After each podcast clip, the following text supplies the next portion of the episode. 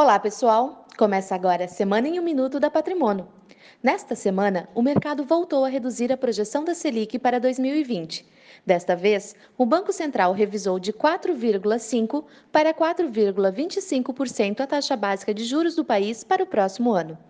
Apesar disso, o presidente do Banco Central afirmou que qualquer movimento adicional deve ser feito com cautela e que uma possível depreciação cambial pode alterar esse cenário.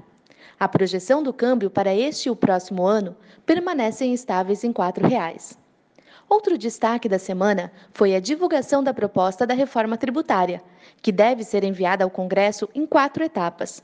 Na primeira fase, será proposta a unificação dos PIS e COFINS. Nas demais, devem incluir uma nova alíquota de imposto de renda para os mais ricos, ainda não detalhada. E por último, um dado bem interessante sobre as aplicações financeiras de pessoas físicas. Segundo pesquisa, o volume aplicado em produtos financeiros cresceu 8,4% esse ano, chegando ao valor de 3,1 trilhões de reais em setembro. Destaque para a diminuição das aplicações em produtos mais conservadores, como poupança e os CDBs. Estas foram as principais notícias dessa semana. Um ótimo final de semana e até a próxima sexta-feira.